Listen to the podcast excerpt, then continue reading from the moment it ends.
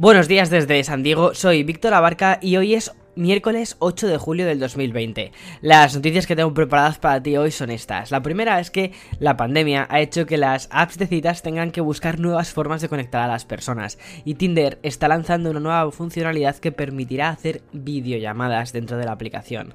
Esas llamadas son PG, es decir, nada subido de tono.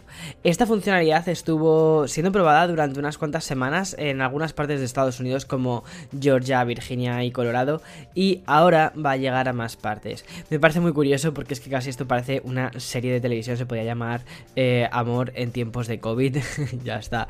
O sea, ya existe la historia. Bien, la siguiente es que diseñar videojuegos durante la pandemia y con la gente trabajando desde casa es un grandísimo reto, pero el reto es aún mayor cuando la generación de nuevas consolas está a punto de llegar. Muchos desarrolladores, al no tener acceso a los kits de desarrollo de Xbox, han tenido que cambiar y adaptar sus flujos de trabajo. Hoy, Alan Poor del equipo de Microsoft comentaba cómo su equipo y grandes estudios están trabajando para llevar los juegos bien terminados y optimizados a las nuevas consolas. ¿Y esto cómo lo han hecho? Usando Xcloud. Xcloud es un servicio que ya existía en Microsoft y que estaba pensado para jugar de forma remota. Es decir, es, es un servicio que aunque todavía no ha sido lanzado de forma tan masiva como por ejemplo el Game Pass, ya existe. Y básicamente lo que hacía era conectarte a una máquina que no estuviese en tu casa y poder jugar a juegos de Microsoft desde el móvil. Pero han hecho una modificación a ese servicio para los desarrolladores. De este modo han sacado una aplicación para PC que se llama Content Test. Así, los grandes estudios como por ejemplo Eidos, que son los del Tomb Raider, Ninja Theory, Playground, Rare, o Turn 10, que son, creo que Turn 10 es el estudio que hace los Forza. Se conectan remotamente a estos kits de desarrollo que están en sus sitios de trabajo y se conectan eh, a través de los PCs que tienen en casa utilizando ese servicio de Xcloud. Es decir, es como si se conectasen a estas, vamos a poner Xbox en remoto, como si estuviesen en su oficina, pero en lugar de estar en su oficina, están en sus casas. Es curioso cómo en momentos como este y donde los videojuegos son una ventana al mundo, diferentes compañías intentan seguir haciendo que el desarrollo continúe. Al fin y al cabo, ya lo dijo Freddy, The Show Must Go On, y además la nueva generación está literalmente a la vuelta de la esquina. Bien, la tercera noticia que tengo es que Intel ha dado más detalles sobre el Thunderbolt 4. En principio, la conexión no será más rápida que la actual Thunderbolt 3, sin embargo, esta nueva conexión va a permitir que se puedan conectar dos monitores 4K en ordenadores que anteriormente solo hubiesen podido conectarse a un monitor.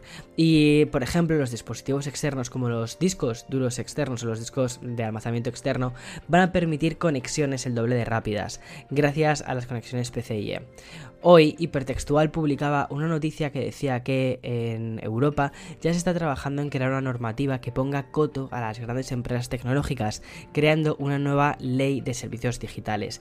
Así, empresas como Amazon, Facebook, AliExpress, Google, que controlan mucho de los datos que existen y estas empresas estructurales además controlan segmentos completos de mercado, lo que pretende esta nueva ley es que las compañías compartan información del mercado a la competencia para que se aseguren igualdad de condiciones. No se pretende frenar la innovación ni trocear empresas, sino crear un entorno más justo para la competencia. Al fin y al cabo, uno de los grandes tesoros de estos gigantes es la información, así que parece que les va a tocar compartirla. Eso sí, esto hasta el 2021, nada. Todas las cosas se posponen para el 2021. En fin. Hoy Qualcomm ha anunciado el Snapdragon 865 Plus. Es una iteración de medio año y que pretende sustituir al modelo 865. Es el primero que llega a una frecuencia de 3 GHz y todos los teléfonos que lo incorporen además tendrán que llevar el modem 5G de Qualcomm. Uno de los primeros dispositivos en los que estará este, este nuevo mm, eh, chip será el Note 20 Ultra. Y relacionado con el Note 20 Ultra ya sabemos cuál será el Galaxy Unpack, donde veremos este nuevo dispositivo. Será el 5 de agosto y será online. La invitación que han mostrado eh, tiene un color cobrizo que ya vimos en la filtración que hizo la web rusa con un Note 20 Ultra con este color. A mí personalmente me parecía que es un color muy bonito, lucía espectacular y tiene ese, ese mm, estilo así classy que ves en un teléfono y dices, mm, mola, es muy bonito. Bien, la siguiente y ya última noticia. Una de las cosas que me llamó la atención de Estados Unidos es que en muchas tiendas como Best Buy tenías acceso a la reparación oficial de Apple para tu iPhone, como si fuesen Apple Store. De hecho, en algunas Apple Store cuando ibas y había mm, colas larguísimas, por ejemplo, me llamó la atención en Navidades, ¿no? Eh, tenían justo en la parte de fuera una, mm, pues bueno, pues puesto como una especie de pancartita, eh, anunciando que si ibas a la Apple Store simplemente para un servicio de reparación del iPhone, que podías hacer este servicio de reparación en otras tiendas y venían pues diferentes marcas, entre ellas por ejemplo la que te comentaba, ¿no? Best Buy, que al final es como es, es, un centro comercial donde compras tecnología y es un reparador oficial. Pues bueno, este servicio ha llegado también a otras partes del mundo, como por ejemplo España. Para que una empresa pueda ser eh, un lugar independiente de reparaciones de Apple, debe cumplir algunos requisitos, como ser una empresa que ya esté establecida, que las herramientas de, em, reparación sean o estén verificadas o aprobadas por Apple, que tengan capacitación, guías y diagnósticos sean confidenciales para garantizar la seguridad de los usuarios, y además que los técnicos estén certificados por Apple. A mí esto me parece que es un grandísimo paso porque sobre todo creo que va a em, quitar congestión de muchas Apple Store, que a veces llegas al Apple Store y toda la parte del servicio de reparaciones está ahí mm, dando vueltas y mm, no sé, es como que mm, creo que van, van a ayudar, ¿no? A aliviar esa carga de, de, personas que van a una Apple Store simplemente por una reparación de un móvil. Y además, otra cosa también muy positiva es que en lugares donde no haya una Apple Store, por ejemplo, yo pienso, o sea, por ejemplo, ¿eh? pienso en mi pueblo, en Aranjuez, pues em, que la Apple Store más cercana creo que es la de Sol, que está en Madrid,